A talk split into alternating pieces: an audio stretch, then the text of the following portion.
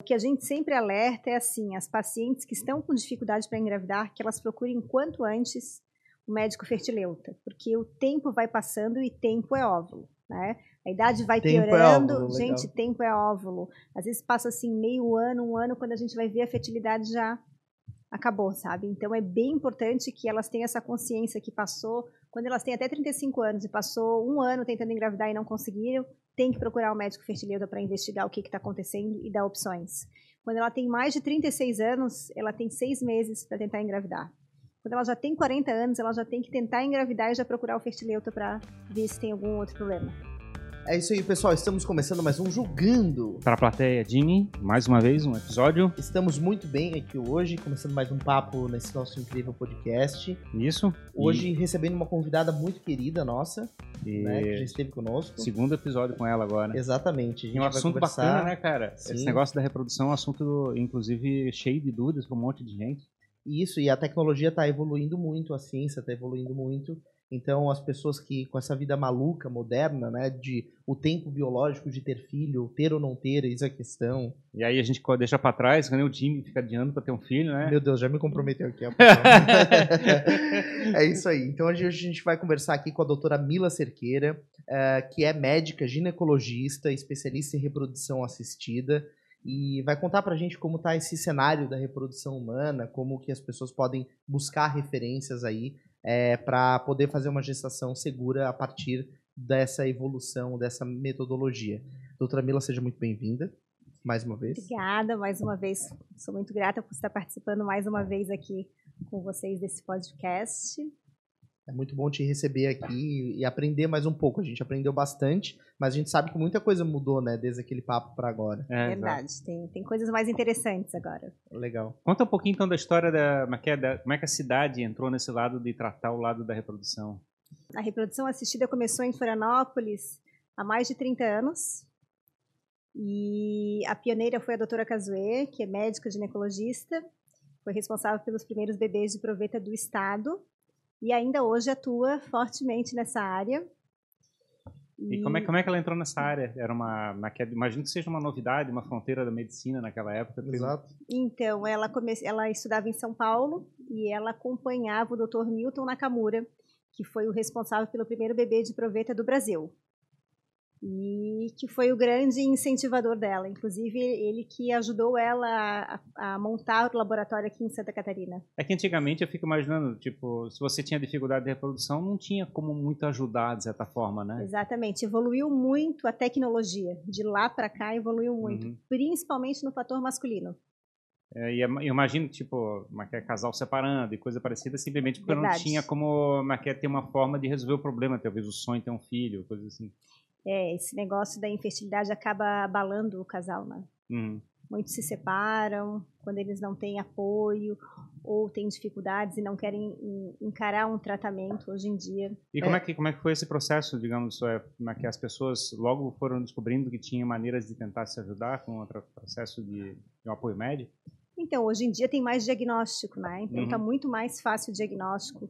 O ultrassom transvaginal está muito mais moderno, as imagens.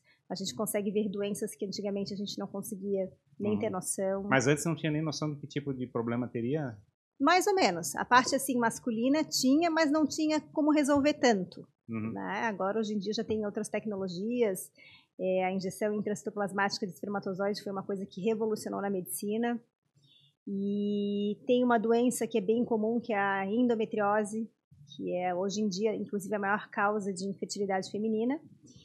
E o diagnóstico era muito difícil, porque as pacientes tinham queixas, as queixas até são relativamente comuns, que é dor na relação sexual, dor, uh, cólicas menstruais intensas, dor para evacuar, dor para urinar, mas isso aí todo mundo achava que era um sintoma comum de menstruação. Uhum. E hoje em dia, como se fala muito, a gente já sabe que tem que pesquisar essa doença. Mas naquela época a única maneira de pesquisar era através de uma cirurgia. Então teria que abrir a paciente para saber se ela tinha ou não essa doença. Era muito invasivo, né? Muito invasivo. Hoje tinha uma dia, razão muito forte para é, chegar. Hoje em dia a gente faz um ultrassom com um preparo intestinal específico para um médico especialista ou uma ressonância magnética e a gente já consegue saber se tem ou não tem essa doença. E já é muito mais procurado, né? A gente pesquisa logo no começo.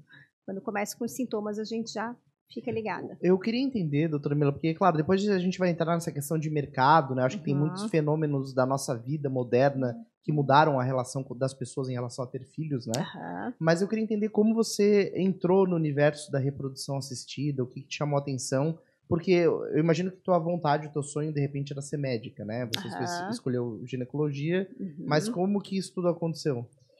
Então, a reprodução ela também não entrou na minha vida por acaso, né? Eu acho que eu me inspirei muito na minha mãe, como ela foi a pioneira. Sim. Naquela época a gente, as pacientes falavam muito assim: "Nossa, tua mãe fez um milagre". Né? Meu Deus, a tua mãe me ajudou. Então a gente a gente via muito lá em casa as pacientes falando, agradecendo. E, e realmente algo muito poderoso, né? Porque... Era bem, era uma coisa assim que chamava muita atenção porque era uma coisa muito difícil. Não era qualquer um que fazia, né? Sim. E aí a gente vai crescendo nesse meio, vai se encantando com a reprodução. A tecnologia facilitou muito. Antigamente era muito mais difícil lidar com a reprodução mesmo. E hoje em dia, com toda essa modernidade, está muito mais fácil, né? Sim. E aí você vivendo esse mundo, né? De repente as pessoas que tinham vontade de ter um filho não conseguiam e depois de ter uma assistência, de ter auxílio da medicina conseguiam, isso te Isso despertou... é muito inspirador, né? Isso é, eu acho a medicina reprodutiva fascinante, assim, você conseguir ver uma família realizando um sonho que até pouco tempo não podia, é, é, muito inspirador. Ver as pessoas crescerem, né? Imagina. Tem, tem, um ponto que eu acho que deve ser curioso, assim, eu acho que naquela 30 anos atrás, provavelmente, naquela só as mulheres provavelmente corriam atrás de tratar seus Isso, problemas. a culpa era sempre da mulher, é sempre né? a mulher, né? É. Eu acho que a uhum. gente faz bastante referências de intervenções que são, na realidade, masculinas. Uhum. É, provavelmente não foi os primeiros processos, não foi do lado masculino, foi mais do lado feminino. Lado feminino. É, antigamente, né, vamos falar há mais de 40 anos, a culpa era sempre da mulher, né? Como a mulher tem útero, ela que engravida, então se ela não podia engravidar, a culpa era dela. Hoje em dia a gente já sabe que quase 50% das causas de infertilidade deve ser o fator masculino também. Então, hoje em dia já existe uma abordagem bem diferente com o casal, né? Não é só a mulher. A gente pesquisa, na primeira consulta a gente já pede um exame do, do homem também. E isso, como você é, é, verificou e como a ciência mostrou, tem uma responsabilidade muito grande, é quase meio a meio, né? É meio a meio. Sim. É meio a meio. E isso muitas vezes também é um pouco de cada, né? Os dois têm problema. Sim. O que, que tem, o que, que é, é, estudado, o que, que se fala sobre o que gerou esse tipo de problema na vida das pessoas, ou esse tipo de situação? Isso aumentou de um tempo para cá? Porque eu lembro assim, os nossos avós, por exemplo, bisavós, tinham um monte de filhos, né? Filhos, né? É, Mas começava eu... nos 20 anos também, né? É, exatamente. Exato. Tá. Os meus pais, por exemplo, já tiveram muitos filhos para muitos filhos para a geração deles. Eu, eu, tenho mais duas irmãs. Uhum. Então, três filhos já é bastante, assim, para a geração deles, né? Então, isso tudo tem a ver com a idade, principalmente a idade da mulher. Antigamente, né, aquela coisa, não tinha TV, não, a mulher não trabalhava, né? Então, ela Anoitecia saía de mais casa... Cedo ela saía de casa para poder casar, para poder ter a vida dela com o marido. Então, se tinha filho muito mais cedo, né? Geralmente com 20 anos era a idade que começava, às vezes antes até. E a verdade é que hoje em dia as mulheres estão engravidando mais tarde, e isso é a maior causa de dificuldade para engravidar, que é o fato de a mulher menstruar mais, de ela ter uma idade avançada, querer casar mais tarde e aí querer independência financeira por um bom tempo. A gente sabe que não é fácil. Então, depois dos 35 para mais é que ela está começando a pensar em ter filhos. E isso é um problema geral no mundo inteiro. Mas 35 já está com uma porcentagem significativa de redução da deficiência, não? A partir dos 35 começa a ficar bem acentuada a, a fertilidade. Pois é, a diminuição da fertilidade. 35 anos eu imagino que já estaria já em uma situação começando a complicar. É, a gente sempre fala que o ideal é já estar tá com a fábrica fechada, fechada aos 35. 35 anos, mas a gente vê que não é o que acontece. Uhum. As mulheres estão casando muito tarde, né? Sim. Querendo muita coisa, querem viajar, essa independência financeira da mulher é uma coisa que também está impedindo o, a fertilidade, né? Ela é, quer e... tudo, fazer tudo antes de ter filho, porque a gente sabe que quando a gente tem filho, a nossa carreira profissional piora, a gente decresce um pouco, faz parte, né? Uhum. Você se dedica mais aos filhos do que à vida profissional. Então, as, as mulheres hoje em dia, elas querem fazer tudo, viajar, passear, conhecer lugares diferentes, ter atingir uma meta com relação à carreira profissional para depois pensar em ficar mais em casa e ter seus filhos. É, e é, é um desafio, né? Pois é porque é, também dizem que a vida, a vida vem ficando muito mais cara também, né? Também, também. Antigamente, você criar um filho, ah, beleza, tinha a TV ligada ali na sessão da tarde. Exatamente. Um pacote de bolacha e a criança era feliz. Né? Tá muito mais difícil criar hoje em dia, né? Hoje As crianças dia... estão mais desafiadoras e difíceis também, né? Mas a gente estava comentando a respeito dos, das origens dos problemas. Um é a relação à parte da idade. Mas eu fico imaginando que também alimentação, qualidade de vida, estresse, coisa parecida tem Tem a ver, também influencia. Né? Então hum. as mulheres estão mais estressadas porque estão no mercado do trabalho. Antes elas serviam só para fazer filho e cuidar do filho e da família. Hoje em dia elas também são responsáveis por pelo sustento da família. E, e, por isso tudo elas têm que cuidar um pouco mais com a alimentação, menos estresse, ter mais tempo para elas, né? E tá tudo ao contrário. É difícil, né? Eu também acho que a, a própria pressão das gerações anteriores, é né? diferente. Para que as pessoas tenham filhos, né? Assim. É, a gente tinha uma frase que a gente escutava muito, que era assim, olha, antes de pensar em ter filho, né? Primeiro tem que ter uma boa profissão e tem que ter uma independência financeira. A verdade é que para a gente chegar nesse nível, já passa dos 30 anos, Sim. muitas vezes dos 35 anos. Então, hoje em dia, o que a gente fala é assim: continua sendo isso, tem que ter uma independência financeira, mas de preferência congele os seus óvulos antes dos 35, para que você não se sinta obrigada a ter que engravidar logo. É Isso é legal, né? É uma, é uma alternativa diferente. É, esse, esse, a gente fala hoje em dia do planejamento familiar, porque antigamente o planejamento familiar era para evitar para se engravidar. Hoje em dia o planejamento familiar é assim: quantos filhos você quer ter? Ah, eu quero ter três. Tudo bem. Você tem 30 anos, então congele os seus óvulos. Quanto que eu devo congelar? Depende de quantos filhos você quer ter. né? E o quanto mais cedo. Como é que funciona, por exemplo, a, a mulher foi lá, congelou os óvulos. Uhum. E é, esses óvulos eles são devolvidos para ela quando ela quiser ter o filho, fazer a gestação? Como é que é o processo? Então, não. A, a mulher ela, ela nasce com uma quantidade finita de óvulos e ela perde todos os meses vários óvulos, até que eles acabam. Então, quando a mulher congela os óvulos numa idade cedo, uma idade 30 anos, até os 35 anos, ela vai congelar e manter esse material genético da idade que ela congelou. Então, se eu congelei aos 32 anos, meus óvulos vão ter 32 anos, São que é uma idade boa, né? Se por acaso eu não conseguir engravidar naturalmente, por algum motivo, seja pela minha idade ou porque. Sei lá, quer ter filho aos 40, por É, exemplo. cheguei aos 40 anos e não achei um parceiro, enfim, quero usar esses meus óvulos, aí eu preciso fazer uma fertilização in vitro para conseguir usar esses óvulos que já estão fora, já estão no laboratório. Não tem como colocar ali dentro. O que a gente coloca ali dentro é o embrião já pronto. Né? Uhum. Então, os óvulos são uma segurança, digamos assim. Esse, é, não é uma garantia, é uma segurança a mais caso você precise, né? Porque eu posso congelar meus óvulos aos 30 e engravidar com 35, com 36. Quantos ovos são, são congelados? Eles é, uma, é um volume, é uma quantidade? Não, existe uma, não existe uma quantidade mínima nem máxima, uhum. mas a gente pede para paciente assim que um número bom seria mais ou menos entre 18 a 20 óvulos. Seria um, um, número mais seguro. Isso é retirado em conjunto, como se fosse uma, uma, uma peça só? De uma vez só? Isso. E depois é, é isolado no Às processo? vezes de uma vez só, depende da reserva ovariana da paciente e da idade dela, né? E às vezes ela tem que fazer algumas estimulações para a gente conseguir tirar por etapas, para juntar um número bom. E eles são guardados juntos? Ou de... Eles são guardados... em palhetas separadas, geralmente. Cada uma delas, cada É, geralmente a gente coloca três por cada palheta. Isso. E aí, quando vai fazer a fecundação, esses três são fecundados, teoricamente? Ou são depois isolados de novo? Daí a, a paciente tem que decidir junto com o médico quantos que ela vai querer Opa. descongelar para usar. Vai mas, fecunda cinco de uma vez. É, assim. mas não são todos os óvulos que vão evoluir bem. Uhum. Né? Por isso que ela tem que descongelar uma quantidade boa para juntar com os espermatozoides, para ver quais que vão fertilizar e quais são os embriões que vão ser bons ou não. Então não são todos os nossos óvulos que são bons. E pode acontecer dela engravidar de gêmeos, por exemplo? Como é que funciona pode. isso? Pode. A quantidade de, de, de embriões que a gente vai colocar no útero dela é que vai dar uma chance maior de vir gêmeos, né? Então coloca um, geralmente vem um. Agora, quando coloca mais de um embrião, tem maior chance de vir gemelar. Entendi.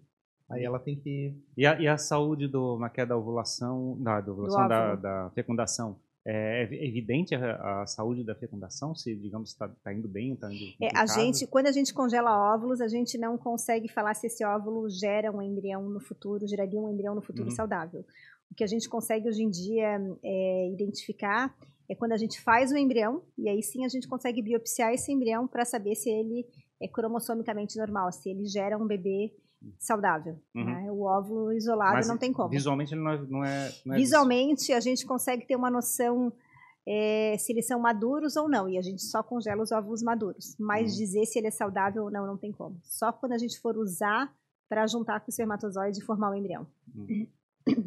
E quanto, têm quantas guardadas assim? Vocês têm um, um arquivo? Você é guardado é, congelado, um, um, né? tem uma geladeira, ah, tem uma geladeira. Não, não é a geladeira, né? São, é, são containers de nitrogênio, né? Tem bastante.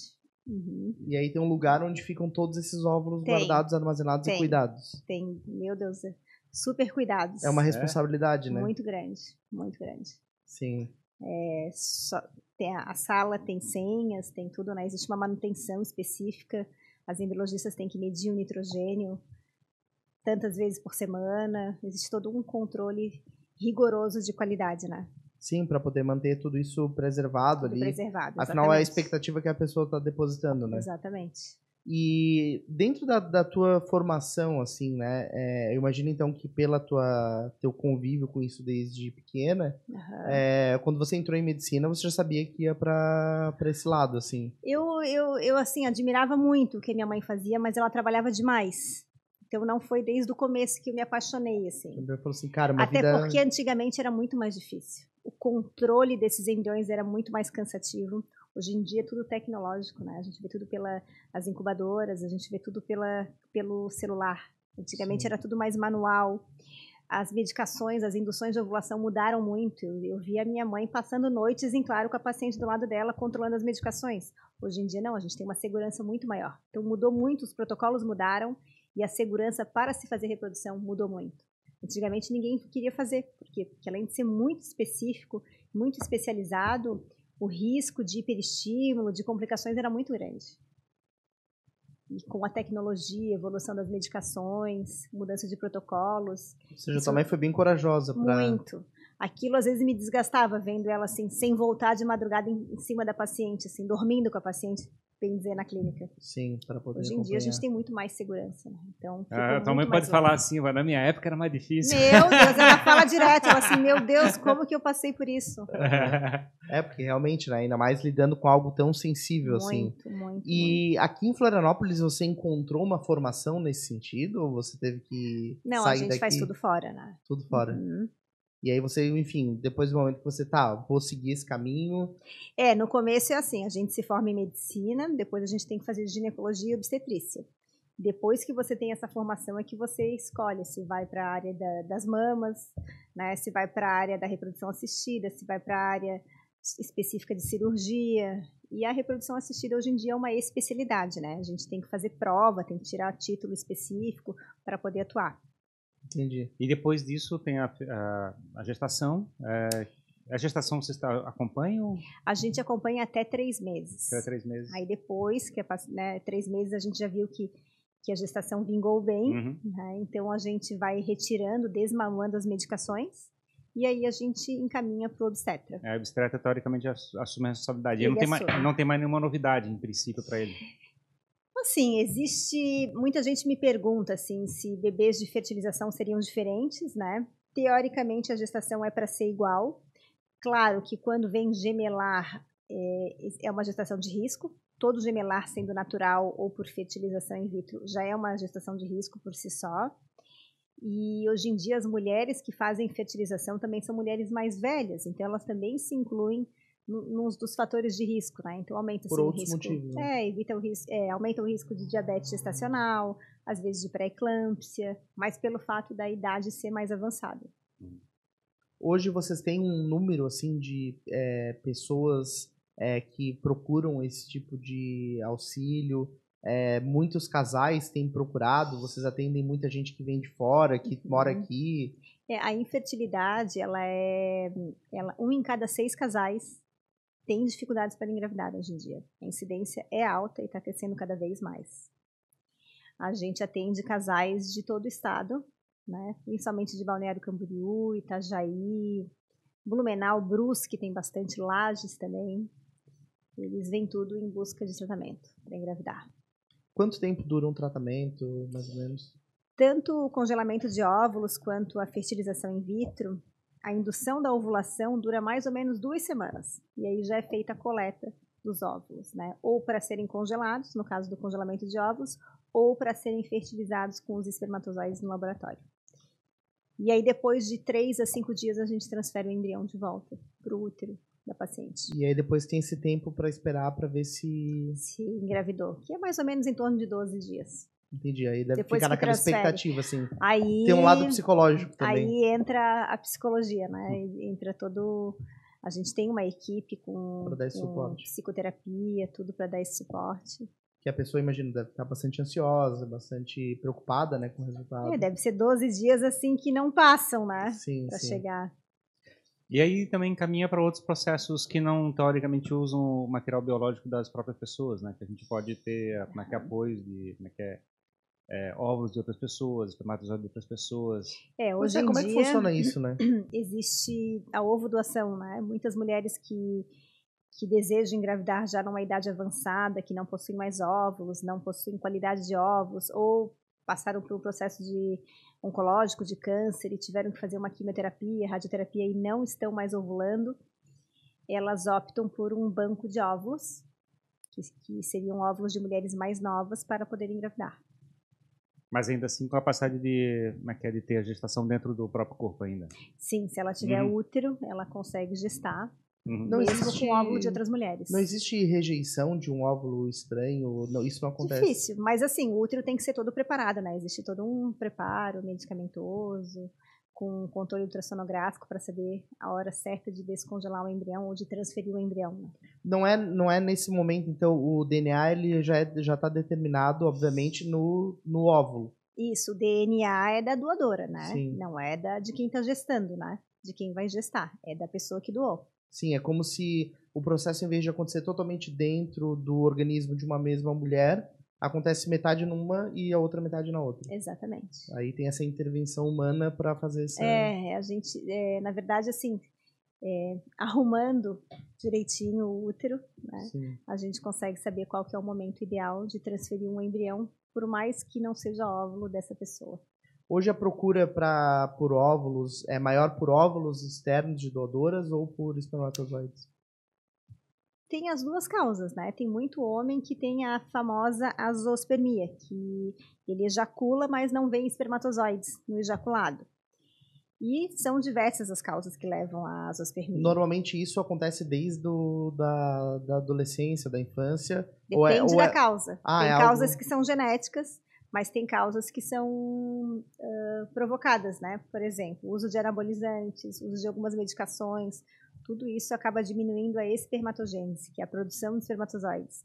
Então, teria que pesquisar realmente a causa da azospermia, se é obstrutiva, se é não obstrutiva, se tem como reverter ou não, se tem como funcionar direto no testículo ou no epidídimo para ver se vem espermatozoides ou não. Uhum. Essa dói, Fred. sentiu? Esse ele sentiu, né? Fez até carinha. Uma, vai uma punção aí. Ah.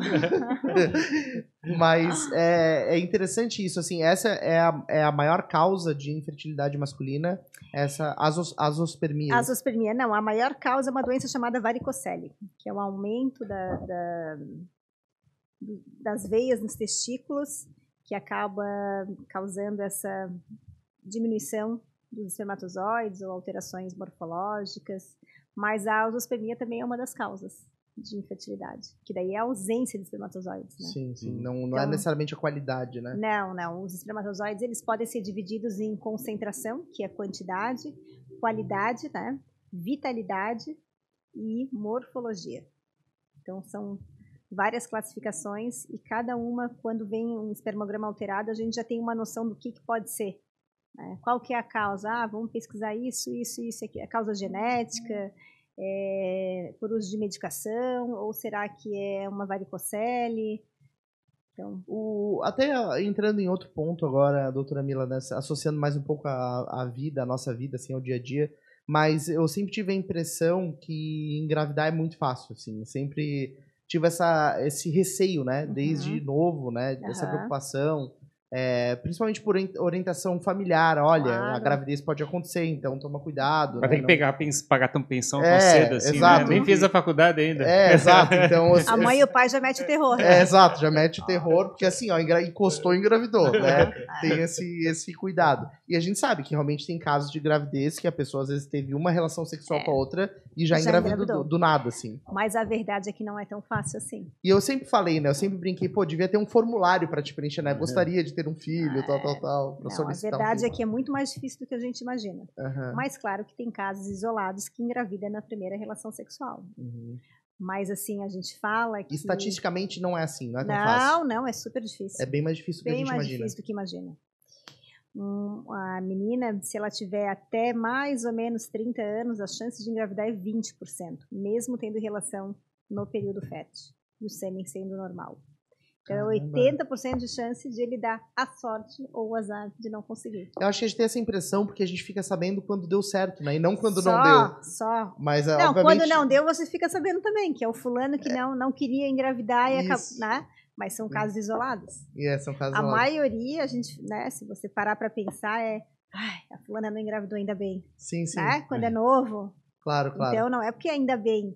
Não foi porque é sorte, foi porque Não, mas você é caiu eu- nos 80% de chance de não conseguir engravidar. É, não, é que eu digo assim, as pessoas é, transam muito mais do que têm filhos, né? Exatamente, por isso mesmo. Quando para Então, pra pensar o contrário, né? exato. Por isso que eu digo, ai meu Deus do céu, como é que eu não engravidei aquela menina ainda bem? Uhum. Claro, porque tu caiu nos 80%, mas podia Sim. ter tido azar de ter caído nos 20%. Mas, até acho que, mas acho que esses 20% também tem eh, relação da idade também, eu acho, né? É que Também, é? por isso Quanto que eu mais falei. jovem, deve ser mais eficiente, né? Não. Não? De 15 a 30 anos, a chance é 20%. Mesmo jeito? Nossa, eu, eu tinha, eu tinha a impressão de- que assim, que um contrário, casal de 18 anos é, É, só encostar. é assim, aperto de mão Cheirou, engravidou. engravidou. Não, pior é que não. E aí, essa, essa, com o avançar da idade, vai diminuindo. E a partir dos 35 anos em diante, vai diminuindo drasticamente. Hum. Então, assim, uma mulher com 40 anos, a chance dela engravidar é 5%. É bem menor. Com 42 em diante, é 2%. Tem uma, uma Tudo redução isso drástica. por quê? Porque diminui a qualidade do óvulo dela e a quantidade, mas principalmente a qualidade. A gente tá falando aqui um pouco da parte de, como é que é, da, do, do espermatozoide, dos ovos, assim, mas tem, tem questões de- da mecânica também, o, como é é o porte da pessoa, como é o fato de ser de outra, é, outro tipo físico, coisa parecida, tem características também do, humanas que, que fazem a relação ficar mais complicada? Não, assim, a gente fala que alguns estilos de vida, né? Uhum. Homens e mulheres mais obesas, por exemplo, mulheres obesas têm uma, uma, uma ovulação pior, Uhum. qualidade de óvulos também pode piorar um pouco. Homens obesos também têm uma tendência a ter mai- uma maior fragmentação do DNA espermático, mas tá cheio de gente obesa que engravida fácil também. Então, Não é por isso. Eu, eu queria entender a diferença entre fertilização e inseminação. Porque o que tem na minha cabeça de leigo, assim, de ver pela TV é fertilização in vitro, né? E Uhum. inseminação artificial. É sempre essas duas palavras que eu vi. isso. Não sei se são termos corretos e eu queria entender a diferença. Muita gente confunde, né, inseminação e fertilização e acha que é a mesma coisa. Inseminação é, é um procedimento de reprodução assistida de baixa complexidade, onde a gente faz a mulher, ao invés de ter um óvulo só por mês, de repente ter um, dois, no máximo três, através do uso de medicações. E a gente processa esse sêmen, e quando a gente vê que a mulher vai ovular, a gente joga esse sêmen preparado lá pertinho das trompas e deixa os espermatozoides ficarem lá esperando o óvulo ser liberado. É um processo mais natural, né? É menos, é, enfim, o homem tem que ter, ele não, ele tem que ter uma, uma certa quantidade de espermatozoides, não é qualquer homem que pode fazer essa É inseminação. o mais próximo de uma relação sexual normal. Exatamente, só que a gente tem a ajudinha que a gente coloca com um catéter pertinho das trompas. Isso, no caso, é para suprir talvez uma. Uma concentração baixa de espermatozoides, né, que não tenha tantos espermatozoides, para tentar melhorar um pouquinho a, a vitalidade dele, a Entendi. rapidez, a motilidade dele. Então, isso a gente consegue melhorar no laboratório. Aí, isso normalmente é uma, uma técnica utilizada quando existe algum problema do lado do homem, digamos. Geralmente é mais do lado do homem. Ou Uhum. então, quando a paciente é muito nova e não quer passar por um procedimento de alta complexidade, a gente tenta a inseminação. Porém, a chance de se engravidar com uma inseminação é muito menor do que uma fertilização, porque ela assemelha-se muito ao à relação sexual em si, né? Talvez... E é, também, também parece um pouco menos controlável, vamos dizer assim, porque teoricamente está tá dentro do corpo da mulher. É, né? a gente consegue pegar através de um catéter assim delicado e colocar esse material processado, melhorado lá dentro. Mas é bem aí... mais perto do óvulo do que seria numa relação normal. Isso, Isso mas você não consegue Agora, acompanhar. Agora, qual que é o, o, espermatozoide que vai ser o espertinho, que vai Sim. lá tentar fecundar o óvulo, a gente não sabe, e né? quanto tempo leva para saber se, se é inseminação? Depois que a gente insemina, 12 a 14 dias para chegar a descobrir se teve pra algum descobrir efeito. se teve, se engravidou ou não. É o porque... prazo normal, assim, de... É. é porque não tem nenhuma sinalização externa, tu não consegue enxergar nada. Nada. Já a fertilização in vitro também é um tratamento de reprodução assistida, mas é um tratamento mais complexo. Uhum. Então a gente, a mulher menstrua, ela libera uma quantidade X de óvulos e eu quero que todos eles cresçam. Então ela vai usar muito mais medicação. Esses óvulos vão crescer, a gente vai monitorar com ultrassom, vai coletar esses óvulos no centro cirúrgico, o paciente vai receber uma sedação, a gente vai com um aparelhinho de ultrassom e dentro tem uma agulha que é acoplada, vai direto no ovário e a gente tira, aspira todos os óvulos. E no laboratório a gente injeta um espermatozoide, que a gente vê que é o bom, um dentro de cada óvulo. E a gente faz os embriões. Como é que sabe se o espermatozoide é bom? Ele tá que nem o Johnny Bravo, assim, fazendo exercício, é, bem musculoso. É bem bacana, parece um videogame, assim, as, as embriologistas elas processam esse sêmen e depois elas escolhem. Dentre os sêmens, os espermatozoides, tem os que são tortos, os que são lentos, os que são bêbados, os que têm Sério? duas cabeças, os que têm a cauda enrolada. Então, parece divertido isso. Não, é. é. e aí, quando elas veem um espertinho, elas dão um peteleco com uma agulha, ele fica imóvel, elas imobilizam ele, pegam ele e injetam dentro do óvulo. Tem como ver o comportamento do espermatozoide? Isso é Sim, é muito gente, louco, a né? A gente escolhe. Tu fica olhando assim, daí tu vê assim, não, aquele é muito brincalhão, bobão. É, não, esse aqui é bêbado. Tá muito bêbado, tá? Indo pra tudo quanto é lado. Tudo quanto é lado, depois eu vou te mostrar uns videozinhos. É que eu achei engraçado Cara. que ela fez referência a um videogame que parece, né? Pra gente é, não ter uma... É, uma... é uma luta, assim, os que são ruins tu vai jogando, né? Tchau, tchau. Então, tem, já tem essa seleção. Bota o microscópio digital, aí uhum. consegue enxergar e fica brincando. Isso. Normalmente são poucos espertinhos ou tem caso que tem vários depende, espertinhos? É, depende, depende de cada caso. Uhum. E aí as, as embriologistas que fazem essa parte. E aí a gente no dia seguinte vai saber se fertilizou ou não, se deu liga desses, desse, se deu casamento ok desse espermatozoide com esse óvulo. Então a gente vê quais que fertilizaram e a gente vai acompanhando o crescimento deles no laboratório. E escolhe os melhores, o melhor, né? Para poder transferir. Aí através de um catéter a gente devolve para o útero da mulher o embrião prontinho. Interessante. Nossa, é um trabalho muito minucioso, né? Muito, muito, muito específico. Né? O, o óvulo também tem isso de escolher o óvulo bom, assim, ou todo óvulo é bom? Não, não é todo óvulo que é bom. Porém, todo óvulo maduro ele é fertilizado. A gente tenta fertilizar o espermatozoide. Se vai fertilizar ou não. Ah, porque o óvulo é bem mais raro que o espermatozoide, então não pode é, desperdiçar não, tanto não, assim. Não, não dá para desperdiçar. O espermatozoide é que tem um monte que dá para escolher, né? Geralmente tem um monte que dá para escolher você, só os melhores. Mas é, você nasceu pro melhor espermatozoide. Eu era o baita do espermatozoide, era o espermatozoide líder. mas assim, é, todo homem tem espermatozoides alterados. Mais da metade. Ninguém é um super, 100% super-homem. Pois é, né? É loucura. Vários a gente tem que tirar do campo. Sim, interessante isso. Eu fico lembrando da Maquia, fez referência ao fato de ter um monte de espermatozoide, é também de peixe, né? Que também tem um monte de óvulos, um monte de peixe, e gera uma uhum. quantidade absurda de né, fecundações e é, muitos deles vão vindo. Mas o ser humano é o ser mais infértil que tem. Não tem como comparar. Eu, já, eu tenho um monte de paciente assim que é veterinário, né? Que faz essas inseminações em cavalo, em animais. Meu Deus, eles daí engravidam tudo. É? O ser humano é quem é complicado. É, é complicado mesmo. A gente, a gente complica, né? Meu a gente até está lembrando que a gente, aqui o Brasil, está caminhando para ter é, dois filhos por casais, é como média, né? No máximo, né? Estamos ficando no A limite. maioria acaba ficando com um filho só. Então, mas é, estamos começando a não ter mais a capacidade de reproduzir a A verdade é que o pessoal tá mudou muito. Até o sexo mudou, né? Uhum. Então, o pessoal hoje em dia, com esses WhatsApp da vida, esses vídeos virtuais, muita coisa não tem mais graça fazer, Sim. né? Tu vê? tem muito homem que se resolve assim, se completa assim, homem e mulher, né? Uhum. Então, isso mudou muito. Existe até uma frase que no futuro muita gente só vai engravidar com a reprodução assistida. Porque daí vai perdendo a graça, vai perdendo interesse. Mas assim, esse comportamento é interessante falar sobre isso, porque isso obviamente afeta no teu trabalho diretamente, porque uhum às vezes as pessoas estão tendo dificuldades de engravidar, não necessariamente por alguma questão de saúde, mas talvez por uma questão de comportamento. É, e é interessante, assim, tu percebeu essa diferença? Talvez as pessoas consumindo mais pornografia não transam menos e tem Pode menos ser. filho. Eu não sei muito bem, assim, né? Não faço muita pergunta Sim. assim, não entro é tão assim na vida deles. Mas tem nos congressos sempre é comentado que as pessoas têm menos filhos, as pessoas transam menos. E... Porque tem estudos disso, né? Diz que algumas gerações, por exemplo, teve a geração tal transa mais, a outra menos. A É, o outra... casal fica mais tempo no celular do que, né? Se fala mais por celular, por WhatsApp do que pessoalmente. Isso é uma realidade. Sim. né? Então, E aí, às vezes, a pessoa acaba procurando. Então, existe essa tendência de. ele- os casais se encontram menos também, né? Porque a mulher não fica em casa esperando o marido chegar lá cheirosinha, Uhum. né? Não é mais isso. A mulher trabalha também. E, os- assim, ou os dois são estressados, Chega ou os dois dois- são- Exatamente. Né? Chega os dois emburrados em casa. Aham, Exato, exato. Exatamente, também tem isso. É raríssimo o dia que Antigamente tá a mulher bem, tinha que estar assim. sempre sorrindo com a comidinha pronta, né? Pratinho feito, roupinha lavada.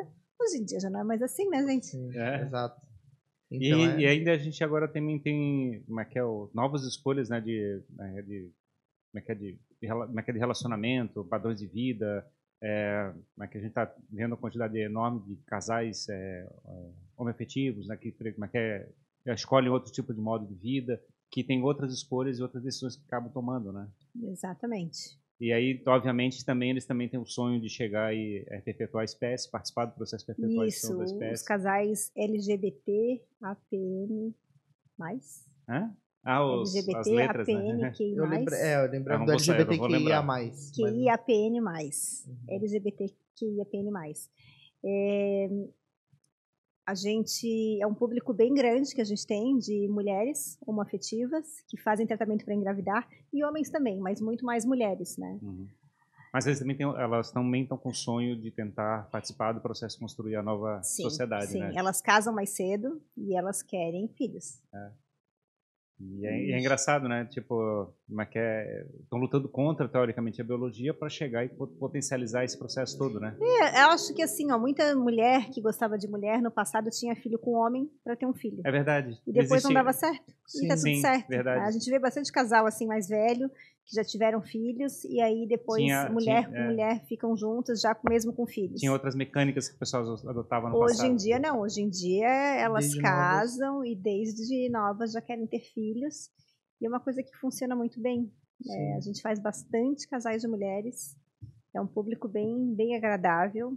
Legal. E o- como é que funciona nesse caso? Por exemplo, um casal de mulheres de quer mulheres, ter um filho. né? Então, as mulheres elas têm duas opções. Como elas têm cada uma dois ovários Sim. e cada uma tem um útero, elas têm a opção de uma só engravidar com seus próprios óvulos e gestar, ou existe a doação compartilhada. Que que, que seria isso, né? A mulher A, ela ela deseja ter um filho, mas ela quer os óvulos da B. Então a paciente B é estimulada, a gente tira os óvulos dela E a outra faz a junta gestação. com o espermatozoide que é comprado em banco de, de sêmen ou pode ser de um parente, faz o embrião e prepara o útero da outra para gestar. Então as duas participam ativamente do processo. Que é bem bacana, a gente faz Sim. bastante. E aí, como é que funciona? Ela, ela tem que achar um doador ou ela tem um lugar onde ela pode então, receber esse espermatozoide? Brasil, é, que, que o Conselho Federal de Medicina permite? Que você pode comprar esse sêmen de bancos de sêmen. Que ah, você pode nos comprar estados. mesmo.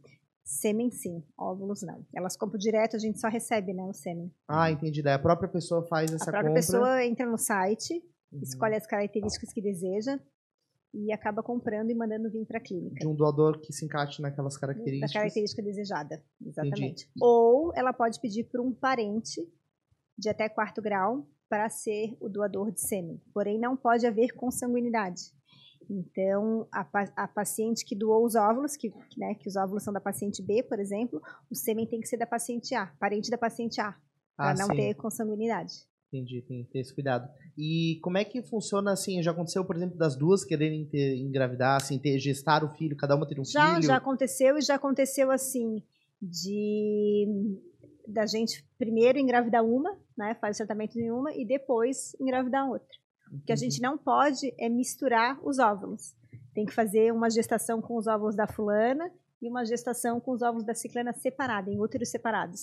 Sim. Não pode botar um de cada uma, por exemplo. Entendi. Fazer, por exemplo, gêmeos no, Isso, no mesmo gêmeos organismo. de uma, em, um, em um útero mesmo. Entendi. De uma vez só não pode. E Quem está tendo mais filhos hoje em dia? Assim, quem está buscando ter mais filhos? É, digamos, buscando mais gêmeos ou ter mais fecundações? E, é, tentando... É, eu estou preocupado com a parte da per- per- perpetuação da Perpetuação, espécie, né? Tipo assim... Pois é. é, a maioria tá. Eu, que eu vejo, assim, os casais que têm dificuldades para engravidar, a maioria se conforma com um filho, sabe? Eles não É. procuram um segundo, terceiro filho. aham. São raros os casais, a maioria com um filho, ou às vezes já querem gêmeos de uma vez, né? E às vezes conseguem gêmeos, e aí ficam por aí mesmo. Mas a infertilidade, como eu falei, é 50%, bem dizer, para cada um. Tanto a parte masculina quanto feminina Eu vi no, tendo no, dificuldade. no passado tinha famílias com 10 filhos, né? Digamos, era Pois comum. é, isso a gente não vê mais, né? Não tem mais isso. Não existe mais. A pessoa tem que ter muita coragem para ter 10 É, filhos. tá muito mais difícil criar filho hoje em dia, né? Sim. E hoje em dia, e era engraçado porque no passado um ajudava a criar o outro, né? Hoje em dia não, é tudo Uhum. Cada um por si, Cada um tem sua vida. cada um tem a sua vida, então tá bem mais complicado, a verdade é essa. Uhum. Hoje, Em geral, as pessoas que precisam de ajuda, né, que estão trabalhando questão de dois filhos no máximo. No é, máximo. dentro- Quando a gente vê um casal com três filhos, a gente olha assim já meio corajoso. corajoso, que não, não conhece pílula, não nada. sim, sim, não sim. conhece contraceptivo, porque a gente vê assim a dificuldade até para você andar de carro, para você alugar um, um hotel, né? Claro. tem que ser um quarto a mais, tem que ser Sim. tudo a mais, né? eu passei enfim, isso com a minha família, né? Porque É? eu tenho duas irmãs, então são cinco pessoas. E realmente é sempre uma mão de obra. É. mas por outro lado tem casais ainda que, que as eu vejo algumas pacientes que congelam muito cedo que querem ter três, quatro filhos. E aí tem que começar muito cedo mesmo. Pra garantir, né? Pra garantir. Exato, é uma situação. É que o cedo nosso é diferente do cedo de antigamente, né? Aham. O cedo nosso é 30 anos. Para as nossas mães era 20 anos. Você acha que esse prazo para uma mulher engravidar de forma mais tranquila, assim, vai. é, a nossa genética vai dilatar esse prazo, assim, por exemplo? Nunca. Você acha que não? Nunca. Porque, por exemplo, ah, hoje a mulher com 30 anos, ela tá. Talvez ela nem esteja pensando em ter filho. Uhum. grande Geralmente parte, né? não pensa. Isso, tá pensando em carreira, vida, construir a sua própria vida, né? Uhum. E aí eu fico pensando que talvez a gente geneticamente, a espécie vá se adaptar para ela continuar fértil até os 50. Não, a única maneira de ela continuar a ser fértil é ela congelando os óvulos. Aí é que eu acho a parte fascinante da medicina reprodutiva. Porque quem é o casal que casa antes dos 30 anos hoje em dia? É quase Não. impossível. Sim. Sabe? Geralmente a gente casa depois dos 30 anos. As pessoas estão saindo de casa bem depois dos 30 exatamente. anos. Então já começa por aí, né? E infelizmente a mulher foi feita para ter filho cedo. Então isso a gente não vai mudar, porque a gente já nasce com a quantidade finita de óvulos. Não tem como ter adaptação ao meio, não tem? Então, o que, a única maneira da gente perpetuar a espécie com segurança é a gente congelando os óvulos. Uma, uma mulher que congelou os óvulos com 30 anos, Uhum. se ela, que- ela tem um limite para ter para usar esses óvulos assim? Não, Ela pode com 50 anos querer 50 gestar anos ela dela. pode gestar e a chance dela engravidar muito provavelmente é a de 30 anos. Entendi. Ou Isso seja, que é a parte mais legal que eu acho da, da medicina, assim, ela, da, ela, da reprodução. ela dobra o prazo de Muito. Com 50 anos, ela jamais teria chance de engravidar naturalmente. E nem por fertilização com óvulos de 50 anos. Não existe, a gente nem faz. Porém, se ela usar os óvulos de 30 anos, tá perfeito. Ela consegue engravidar com seu próprio material biológico. Agora, se ela chegar aos 50 anos e falar, ah, agora eu resolvi ter filhos, ela não consegue usar o material genético dela. um Só se tivesse antes. congelado anteriormente. Por isso que muita gente fala assim, Mila, é caro congelar óvulos? Não é que é caro, depende do que você quer. Não é? Porque assim, é mais barato que uma lipo, é mais barato do que uma cirurgia plástica, é mais barato do que uma harmonização facial. Mas claro, hoje, com 30 anos, é difícil convencer as pacientes de que elas precisam ter essa segurança para o futuro. Não tem essa urgência. assim, Elas acham que não, é mais fácil botar peito agora. que vão ter Por 30 quê? anos. Porque aí amanhã eu já tô com peito. Sim. Agora, óvulos, por que, que eu vou guardar se eu nem sei se eu vou precisar?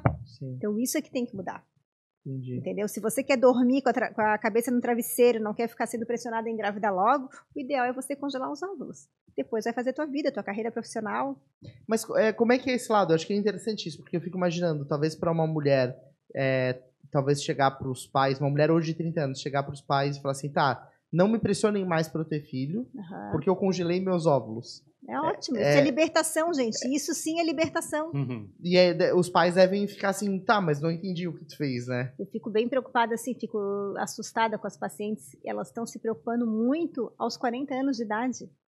Meu Deus, preciso congelar óvulos. Aos 40 anos já é tarde. Mas, enfim, eu sempre falo, bom, a vida já passou. Né? Você tem parceiro agora? Não. Quer fazer uma produção independente? Não. Quero congelar os meus ovos. Ok. Qualidade vai ser boa? Não. Provavelmente não. O que será que está faltando a gente, talvez como sociedade, porque, digamos, essa preocupação de, como é que é, de ter filhos, e, tudo bem, você pode adiar, mas é, o sonho deveria ter bem cedo, né, de chegar e né, construir família. Digamos, esperar 40 anos para começar a perceber se vai chegar é e ter congelar. Porque com 40 anos a mulher já está mais madura e ela sabe, assim, ela hoje em dia os relacionamentos não estão durando tanto também, hum. né? Então não é assim chegar, pegar e ter filho. Primeiro ela precisa de uma de uma, querendo ou não, se sentir mais segura, uma segurança financeira, afetiva. Uhum. Antigamente, não. Casava, já tinha filho. É mas, o, que... mas o fato de chegar e é, é congelar óvulos mais cedo, com como é que é, óvulos de boa qualidade, está é, tá relacionado ao fato de você ter o teu sonho de ter uma família claro, legal. Está difícil, é conscientizar as mulheres que pois o é. ideal é, é faz 30 anos, tem que avaliar a reserva ovariana. Pois é, o sonho, o sonho de uma família devia ser cultivado mesmo que não seja para agora, vamos dizer assim. É, o problema é que assim, é, a gente quando tem 30 anos, a gente quer realizar um sonho imediato. Então assim, o meu, a maioria do sonho das mulheres aos 30 anos é fazer uma harmonização facial, uhum. é fazer uma lipoaspiração. Não adianta, mulher é assim mesmo é, esse que, é isso que elas pensam. Então elas guardam dinheiro para aquilo. Uhum. Elas não vão guardar o dinheiro para uma coisa que de repente não precisem.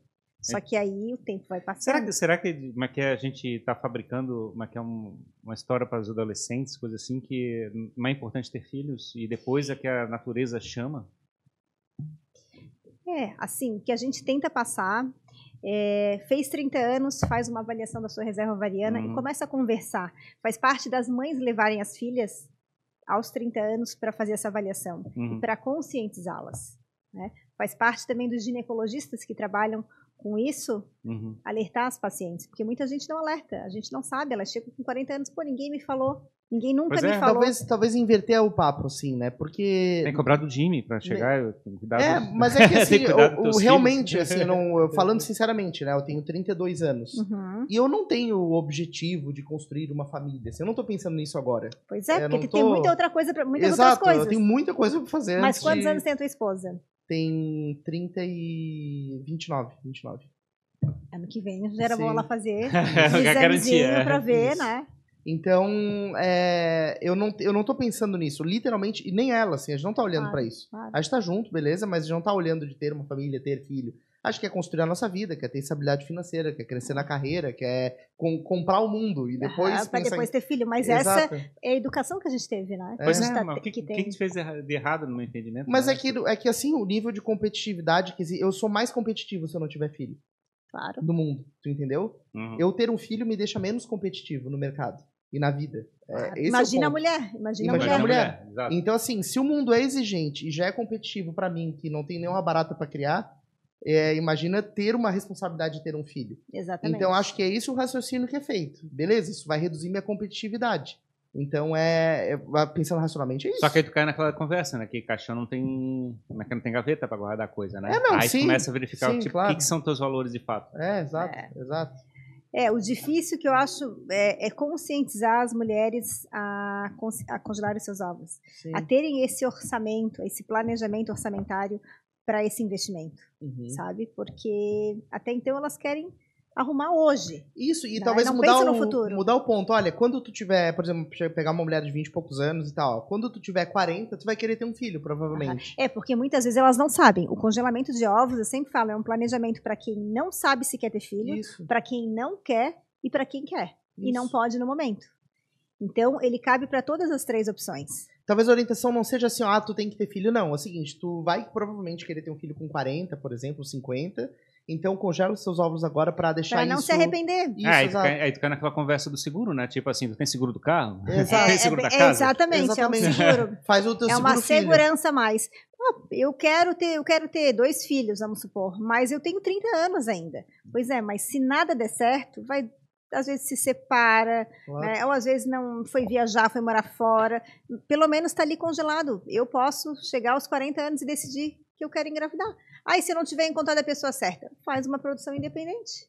Sim. Sabe? Ter essa segurança, gente. É, a gente que acompanha várias mulheres que não conseguem engravidar, eu falo, meu Deus, e elas falam, se alguém tivesse me alertado quando eu era nova para ter congelado o óvulo, a minha vida seria diferente, porque elas chegam aos 40 anos para mais e não conseguem mais engravidar. É, talvez a gente seja com um mindset antigo para o que tá rolando assim, para o comportamento que a sociedade tem hoje, né? Pois é, e, tipo, a biologia, né, que é no nosso corpo, na que é a nossa cabeça, é, de uma hora para outra vai chegar o um momento vai dizer assim, por que, que eu não fiz isso, né? Tu vai começar a fabricar os arrependimentos. E é, a, melhor, a pior coisa que pode passar na tua vida é sofrendo pelo arrependimento, não ter tomado decisões. isso mexe é, muito com o psicológico. Muito. Eu falei esse mês que o mês de setembro é o mês da saúde mental, né? E eu Sim. vejo assim quanto ela é afetada pelos casais tentantes que não conseguem engravidar. Imagina. É uma impotência do casal, sabe? Eles... Porque de uma hora para outra se vira uma prioridade. Meu né? Deus do céu. Quando querem, não conseguem. Isso. E quando eles chegam até nós, eles não estão tentando faz pouco tempo, eles já estão tentando há muito tempo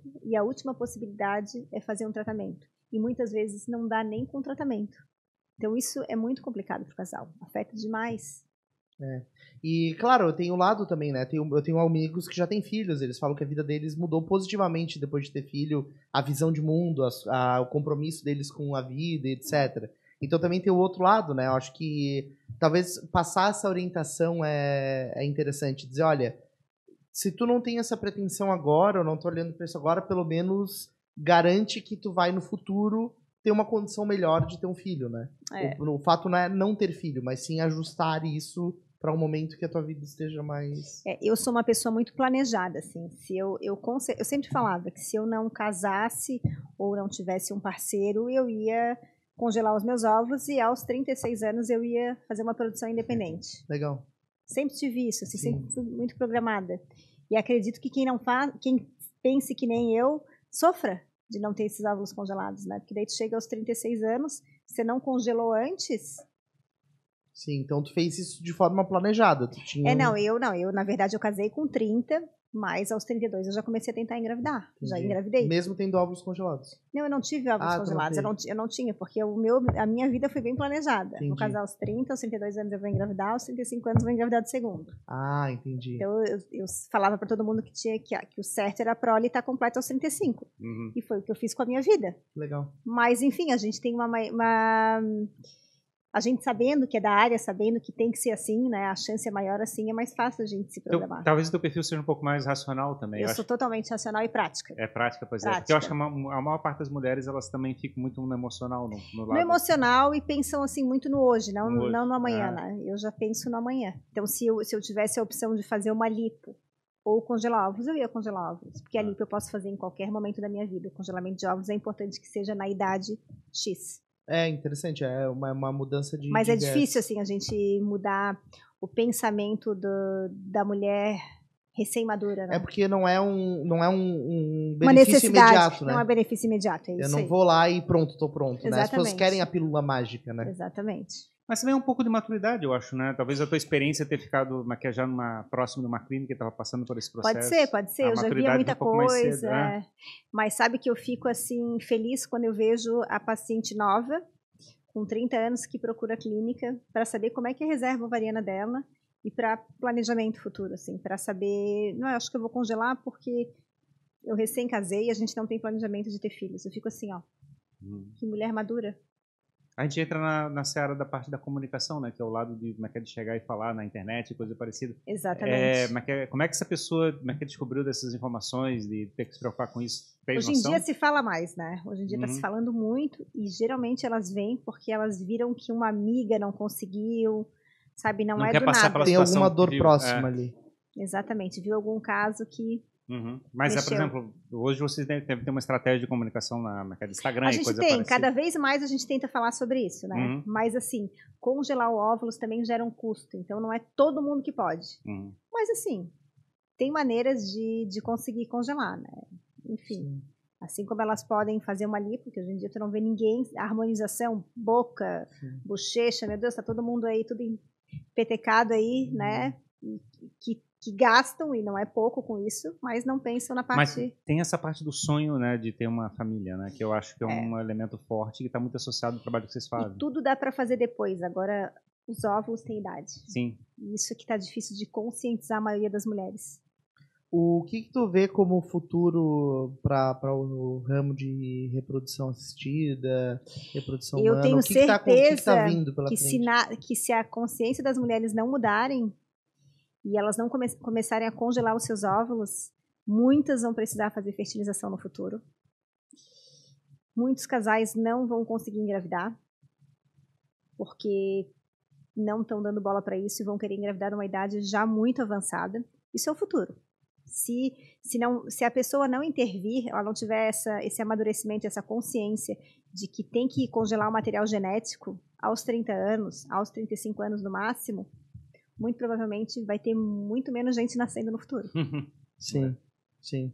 É, e aí a gente começa a ter um, um impacto disso na sociedade, né? É, o tu- nosso objetivo, no- é, assim que o Fertileuta, é agir nessa parte, claro, ajudar os casais que não conseguem engravidar o quanto antes, mas agir nessa parte de prevenção, de profilaxia de um problema, que seria o congelamento tanto de óvulos, muitas vezes de sêmen também.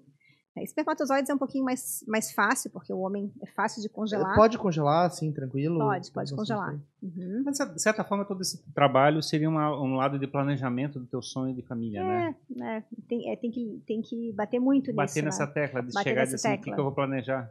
O caso aqui do Jimmy, né? Como é que tu, como é que fez fazer? É, como é que tá teu Jimmy- planejamento, Jimmy?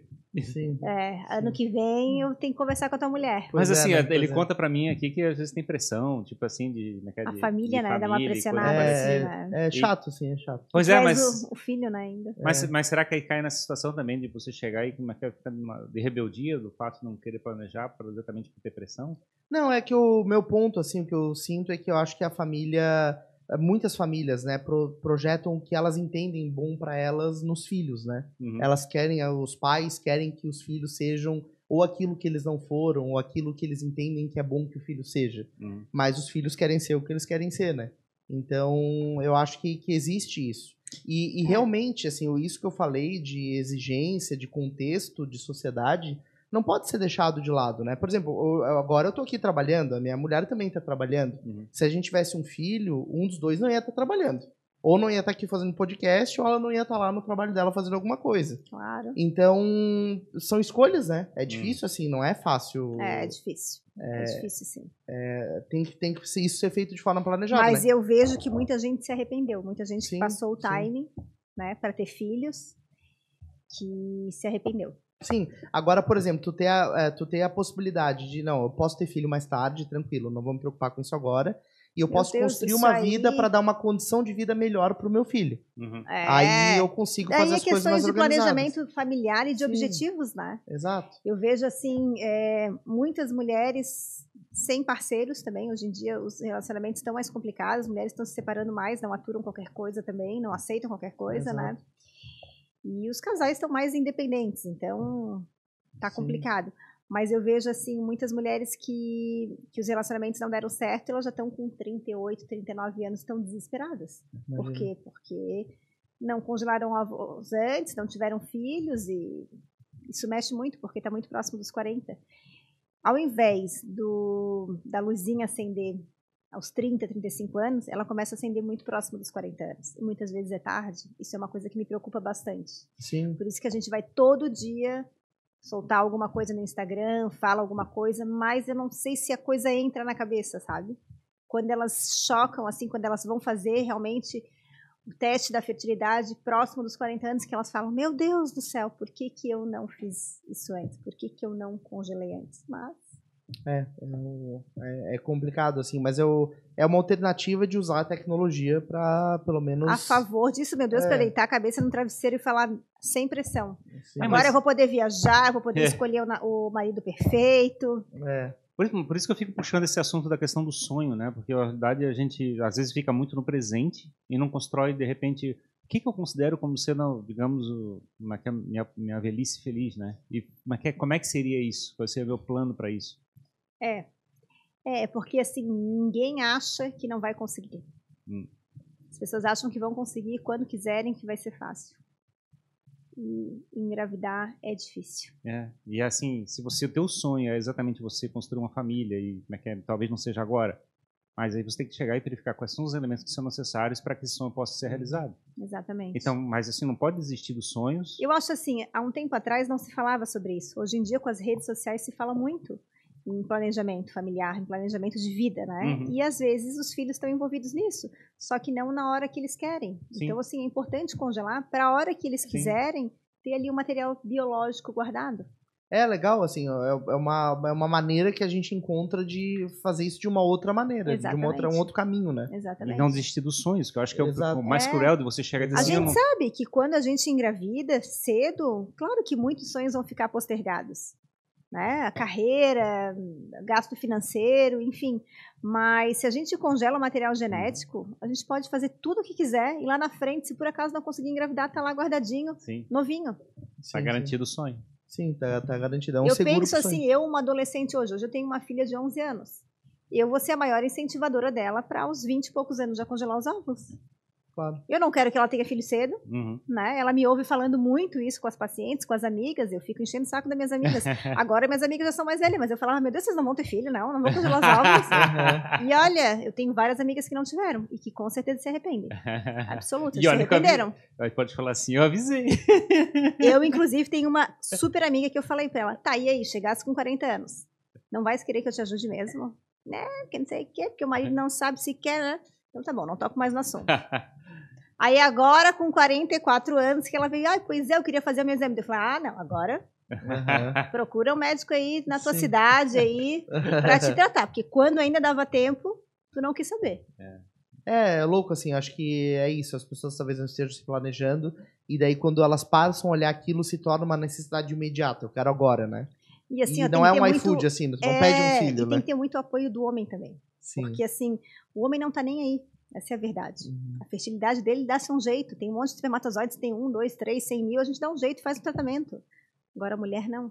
Então a mulher, ela toma isso muito sozinha, sabe? Ela tem que investir numa coisa só para ela, mas ela tem que pensar nela. Uhum. Claro. Ela tem que pensar que os relacionamentos podem não dar certo também.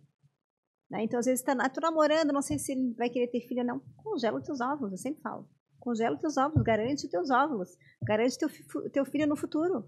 O teu namoro é que tu não sabe se está certo ou não, se vai durar ou não. Aquilo ali pode acabar de uma hora para outra, mas os teus óvulos estão congelados. Isso até é, tira a urgência de ter que fazer uma relação dar certo. Exatamente. Assim, né? Às vezes Porque elas querem. É... Ai, mas não sei o quê. Eu falei, gente, não tá dando certo, separa. Exato. Às vezes a pessoa tá com 30 e pouco, não tá mais feliz no relacionamento. Mas não, daí mas pensa que vai ser. Eu já muito... tô com 30 e pouco. É, vai ficar tá... muito velha pra ter que encontrar outro pra ter filho, então deixa Isso. eu engravidar com esse aqui eu mesmo. Eu achei o comentário da produção independente engraçado. É. mas assim, eu tenho, tá, mentalmente estar tá preparado para isso é uma coisa Na importante. pandemia, a gente teve vários. Uh, a produção independente ela é muito buscada por mulheres independentes, por mulheres financeiramente bem e que realmente os relacionamentos não deram certo. Uhum. Ficaram muito tempo casada, ou o cara traiu, ou simplesmente pelo fato de não ter achado alguém legal para dividir uma vida. Uhum. Então, o que, que elas fazem? Compram sêmen de acordo com como elas quiserem, assim, as características que elas quiserem, e encaram a vida de, de mãe solteira aos Sim. 30 e poucos anos. Acho e, bem bacana. E construíram condições para isso, né? Tem a sua carreira Exatamente. estabelecida, tem uma estabilidade Muitas financeira. Muitas aproveitam o pai, a figura paterna, que ainda existe, tem saúde, e querem que ele participe, e eles encaram o papel de. Seria o avô da criança? Né? Avô, mas de, de, de. Como é que se fala? De figura paterna, assim, sim, né? De, de mostrar para a criança todo o lado paterno, como é que se faz, desde o carinho, segurança e tudo mais. E, e é bem bacana, tem vários casos.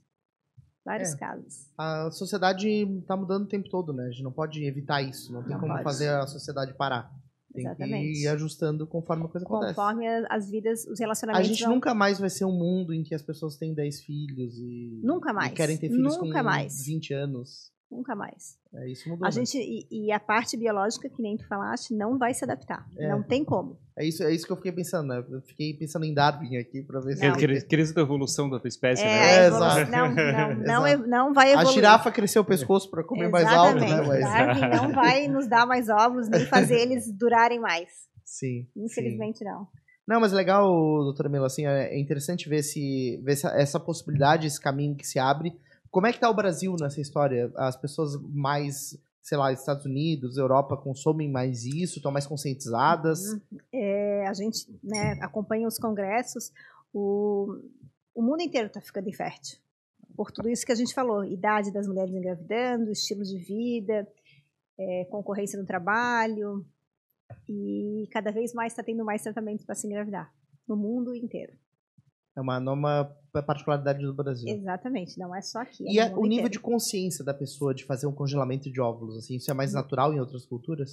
Em alguns países europeus, sim. É o pessoal está, inclusive, sim. Estados Unidos e algumas grandes empresas, eles têm, as mulheres têm como benefício o congelamento dos óvulos. Eles ajudam, as grandes empresas ajudam as mulheres a financiar, a pagar esse congelamento dos óvulos como um benefício da empresa, para que elas não fiquem estressadas em querer engravidar logo.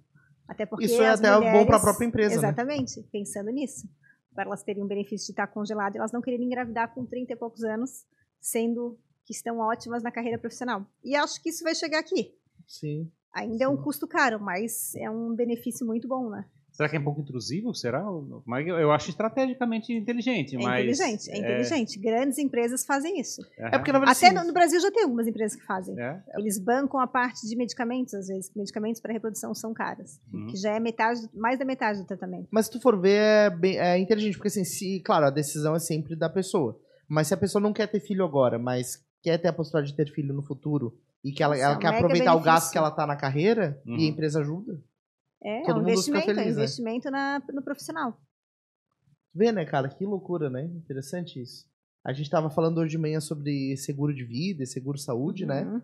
E como as seguradoras também acompanham, obviamente, a vida dos seus segurados, o nível de saúde, os exames, Sim. etc. Porque isso impacta diretamente no negócio deles. Claro. E as empresas, claro que tem esse lado da intrusão, né? Da empresa uhum. decidir quando a pessoa vai ter filho ou não.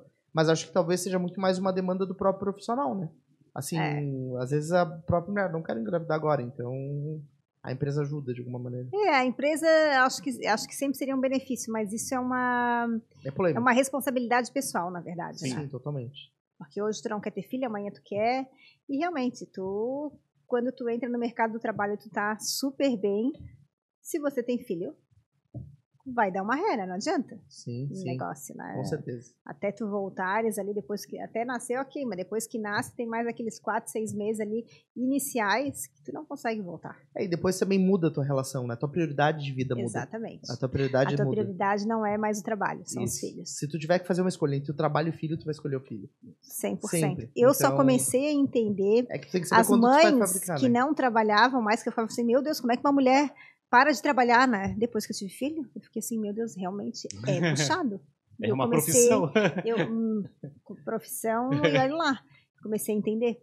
E, é. e, hoje eu entendo, assim, até admiro as pessoas que largam o trabalho para cuidar dos filhos. Não acho que é o certo, mas admiro. Sim, sim. É porque essa história da decisão de ter filho também tem esse impacto, né? É, é que a pessoa acha, ah, beleza, vou ter filho, porque eu tenho que ter filho. Mas tá, mas qual que é o impacto disso na tua vida lá claro, na frente? Claro, até porque vai sobrar pra mulher, né? É, enfim. Então. Madrugadas e horas extras é com a mulher, né? É, o certo é sobrar pros dois, né? Mas, é. mas a gente entende que pra mulher é bem mais, mais puxado. É, né? a mulher que amamenta. Sim. Sim. E como você vê, assim, no caso da, da, da tua clínica, né? Clínica uhum. Fert, hoje vocês atendem mais pessoas aqui de Florianópolis, aqui da nossa região, ou gente de fora vem? Muita gente de fora. Ah, é? Acho que, que até mais gente de fora do que, da própria, de, do que Florianópolis em si. De outras cidades no Brasil vem procurar. Vem. Vocês têm uma, já um nome conhecido já na, no Brasil, né? A marca. É, a, a gente assim é mais Santa Catarina, né? Ah. Sim, sim. Então o pessoal vem desde Lages até Brusque. Talvez é. por, por conta do, do local, às vezes tem que ficar um o tempo local, aqui. do pioneirismo, eu acho que sim. também é uma coisa que chama atenção, né? Da, da, quantidade de bebês que a gente já tem. Vocês têm um ranking disso, assim? Olha, tem milhares. É? Tem muitos. Milhares de bebês da Clinifert? Milhares de bebês Clinifert por aí, no uhum. estado inteiro.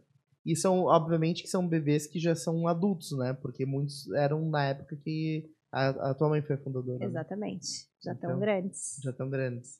É um legado, né? É, é. é muito interessante isso. Uhum. É um pouco de paternidade e maternidade também é, da clínica. Também, né? Também uhum. é, é uma comunidade toda, uma geração isso vai se multiplicando, né? Verdade. Daqui a pouco essas pessoas estão voltando lá para buscarem algum trabalho porque foram beneficiadas por isso como pessoas, né? Verdade. Estão lá indo congelar os seus óvulos, né? Ah, minha mãe contou com a ajuda da Clinifert, então agora eu vou continuar exatamente. meus óvulos aqui. Até já tem uma história, já, tem, já teve isso. Eu nasci de, a paciente né, que nasceu de fertilização e já foi congelar os óvulos. Bem interessante. Curioso. Até emocionante. Né? A segunda geração já. Segunda geração, exatamente. A gente sabe, doutora Mila, que o, o tratamento de uma é, fertilização é, não é necessariamente um custo, é, ou já é muito mais acessível do que era antigamente, né? Sim. Mas uhum. a gente uhum. sabe que tem um custo significativo ali para a pessoa. Existem alternativas, tratamentos alternativos? Ou esse Existe. custo se barateou ao longo do tempo? As medicações, assim, para reprodução são caras e, e a estrutura, assim, para se fazer um tratamento também é alto mas já foi muito mais caro antigamente, né? E hoje em dia a gente tem um, um, programa de doação de óvulos, no qual a mulher, quando ela é nova, mas ela tem um problema de infertilidade masculina e precisa fazer uma fertilização, ela tem é, a oportunidade de doar metade desses óvulos e de ganhar o tratamento. E quem que pagaria esses óvulos, no caso? Uma receptora, uma paciente mais velha, que é o que a gente mais tem, que são as pacientes que já não conseguem mais engravidar com seu material biológico. Então, ela arcaria o tratamento dela e o dessa paciente que doaria, no ah, caso. Que interessante. Então, e uma, isso uma, facilita, uma beneficia uma outra. Uma ajuda a outra. Uma ajuda a outra. Como forma de baratear esse custo. Isso. E além disso, a gente tem a Fert Center, que nada mais é do que uma extensão da Clinifert, que tem valores um pouco diferenciados, menores do que a maioria do, das outras clínicas. Entendi. E você vê como, claro, com a popularização desse trabalho e também com a conscientização das pessoas, uhum. que ficou claro pra gente aqui que é uma é, é, preciso que as pessoas mudem a maneira como elas encaram isso, né? Uhum. Por conta de um contexto de sociedade, de vida mesmo. Você entende que a tendência é que isso se espalhe cada vez mais é, para todas as pessoas. Cada vez mais pessoas procurem esse tipo de, de trabalho. É, o que a gente sempre alerta é assim, as pacientes que estão com dificuldade para engravidar, que elas procurem quanto antes o médico fertileuta, porque o tempo vai passando e tempo é óvulo, né? A idade vai tempo é piorando, é óvulo, gente, tempo é óvulo. Às vezes passa assim meio ano, um ano, quando a gente vai ver a fertilidade já acabou, sabe? Então é bem importante que elas tenham essa consciência que passou quando elas têm até 35 anos e passou um ano tentando engravidar e não conseguiram, tem que procurar o um médico fertileuta para investigar o que está acontecendo e dar opções. Quando ela tem mais de 36 anos, ela tem seis meses para tentar engravidar. Quando ela já tem 40 anos, ela já tem que tentar engravidar e já procurar o fertileuta para ver se tem algum outro problema. Então, isso é muito importante alertar os casais que estão com dificuldade para engravidar a não perderem tempo, não achar que realmente um ano, dois anos, três anos, quatro anos ou mais é normal, que uma hora vai acontecer. Não vai. E se for acontecer, tem que estar pesquisado para saber o que, que a gente pode ajudar para tentar facilitar esse caminho. Muitas vezes não precisa nem fazer uma fertilização. É usar algum remédio, algum antibiótico, alguma coisinha que está impedindo fazer uma cirurgia. Então, eu vejo que o pessoal tem muito medo de nos procurar. E quando eles chegam para nos procurar, eles já têm uma idade muito avançada, já têm muito tempo de infertilidade e, consequentemente, o tratamento vai ficando cada vez mais difícil. Isso é provavelmente também é uma questão de, de como a pessoa lida com isso, né? Acho é. que existe muito um tabu também. Tem, tem. É, para os dois lados, né? Pra ficar coragem de enfrentar um é, médico. Isso, exatamente. Eu, então quer dizer que eu sou infértil, isso, né? Eu não consigo ter uma filhos. impotência, é. Porque quando exatamente. a pessoa procura ajuda, ela assumiu o problema. Exatamente. Ela primeiro precisa assumir. É, como é que é isso, né? A pessoa talvez entender que isso é comum, que acontece. É, e muitas vezes o casal, assim, um gosta de falar e o outro não gosta de falar, então a pessoa fica respeitando o outro, não, vamos tentar mais um tempo, e aí vai priorizando outras coisas. Uhum. É um assunto difícil entre é difícil, eles dois é mesmo, difícil, né? é, um, é um assunto bem complicado entre casal. A gente vê que muita, tem casais que preferem se separar do que ter que assumir que tem um problema e fazer um tratamento. Uhum. Achei. Sim, em vez Isso de é complicado. E... Em vez de encarar e tratar, porque se gosta, não, eu não vou investir num tratamento para engravidar. Imagina, todo mundo engravida, fácil, só tirar a cueca que engravida. então, a, a, maneira como as pessoas lidam com, com o problema, né? E a infertilidade é uma doença que tem que ser encarada como uma doença, né? E que geralmente tem tratamento. Só que, claro, quando demora muito tempo, vai virando outro problema de saúde, né? Sim. E pelo que eu tô vendo, também não é nenhuma questão de deixar para procurar quando existe um problema mas talvez até, como você falou, para ter um acompanhamento. Uhum. Né? Olha, vou começar um processo de quero engravidar, dentro do meu planejamento tem isso? Será que eu posso ter um acompanhamento de um fertileuta para avaliar, para é, ver como vai eu tô... no ginecologista e já avalia, olha, eu tô com 30 anos de idade, eu tô casando, mas não quero engravidar agora. Como é que tá aí a minha reserva ovariana? O que, que eu preciso fazer? Exames hormonais, exames de sangue, um ultrassom transvaginal para ver como é que está a anatomia, para ver se está tudo bem, para a gente poder dar uma segurança para a paciente também. Olha, tranquilo, daqui a dois anos você volta. Isso. Entendeu? Tá ah, mas eu só quero voltar daqui a cinco anos. Opa, então, vamos pensar em congelar os seus óvulos. Planejamento né? É vamos fazer o planejamento familiar certinho. Então, assim, aos 30 anos é muito importante que a paciente venha no consultório para avaliar a reserva ovariana. Ela não precisa fazer nenhum tratamento, ela simplesmente vai saber qual que é a posição que ela se encontra, se está tudo tranquilo ou se ela pode aguardar e voltar daqui a um tempo. Isso eu acho mais importante. Claro, eu imagino que o volume de pessoas com mais idade que te procuram é muito maior do que com pessoas com menos idade. Teu, muito. teu sonho é inverter essa pirâmide, Meu né? Deus, o meu sonho seria que as pessoas pudessem vir cedo para avaliar, para eu poder dar um parâmetro para elas. Mesmo que não fossem congelar nesse Mesmo momento. Mesmo que não fossem congelar, para eu dizer, olha, querida, tá tudo bem, sabe? Vai viajar, volta daqui a uns dois, três anos para a gente ver como é que vai estar tá daqui para frente. Seria acompanhar essa evolução. Deixar né? a pessoa cheia de opções, né? Tipo, Exatamente. Tipo, ela sabe, daqui a três anos ela tem que voltar. Ok, eu volto daqui a três anos. Sim. Né? Ou do que tem que chegar para ela e falar assim: Meu Deus, mas tu já estás com 40 anos. Vamos lá para ontem fazer uma fertilização. Doutora, mas qual que vai ser minha chance? Olha, é baixa. É, é, o que a gente menos gosta de Talvez falar. a fertilidade, é, dado esse movimento, tudo isso que a gente discutiu nessa conversa, seja algo que as, precisa, que as pessoas precisem acompanhar como acompanham outras questões de saúde. Exatamente. Ah, os pacientes têm medo de ter câncer. Fazem exame da mama. Tem que ter medo de não conseguir engravidar também. Sim. Tem que encarar isso como uma coisa que está muito frequente. E o que a gente quer é mudar esse cenário. É chegar e falar, tá tudo bem, tu tem mais tempo, vai tranquila. Do que falar, meu Deus, Sim, né? Vamos engravidar para ontem. Meu Deus, tu não vais engravidar logo, vai lá, conversa com teu marido, tem que engravidar. Sabe? Essa pressão é ruim. Até porque eu acho que emocionalmente deve afetar também. Afeta, né? Afeta, afeta porque a, todo mundo consegue. A fertilidade, é. acho que afeta, talvez afete fisicamente, né? Muito, muito. Tem é, o estresse disso. Muito, né? A gente fala desse setembro amarelo porque é o mês do suicídio. E a gente fala, é, eu falo assim, porque todo mundo fala assim, ah, por que, que os planos de saúde não, não ajudam? Não sei. Tem que perguntar, tem que ver até onde para eles é importante isso. Mas para a saúde mental das pessoas é importante. Olha quanta gente que, que entra em depressão porque não consegue engravidar.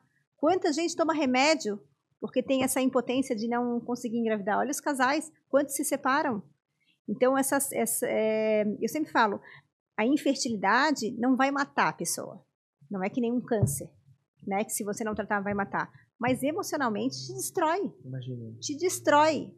É muito desgastante. Então é isso que eles não enxergam ainda. Porém, a, a infertilidade já tem CID, tem código internacional de é uma doença. É, e é assim, é meio estranho porque na realidade uh, biologicamente a gente foi feito para sobreviver e reproduzir, né? Teoricamente. Exatamente é, se você não conseguir executar essas duas atividades, teoricamente você começa a ficar meio sem sentido, como sentido de Exatamente. Vida. A gente fica falando Tem as opções, né? Tem gente que não quer engravidar e deu. E a uhum. gente tem que aceitar e tá tudo certo. Sim. Agora, quem quer e não consegue, fica muito mal se não consegue. Uhum, é e não tem condições de tratar e não tem, sabe? Então, enfim, é, acho que quem tinha é, que ser revisto. Quem é que tem sonho de ter filho? É, é, é o homem ou a mulher? Quem que tá gritando? A maioria é mulher que corre atrás. O homem ele vai empurrando com a barriga, mas de vez em quando a gente vê que é o marido que marca a consulta. É, Acho tão interessante. Carrega.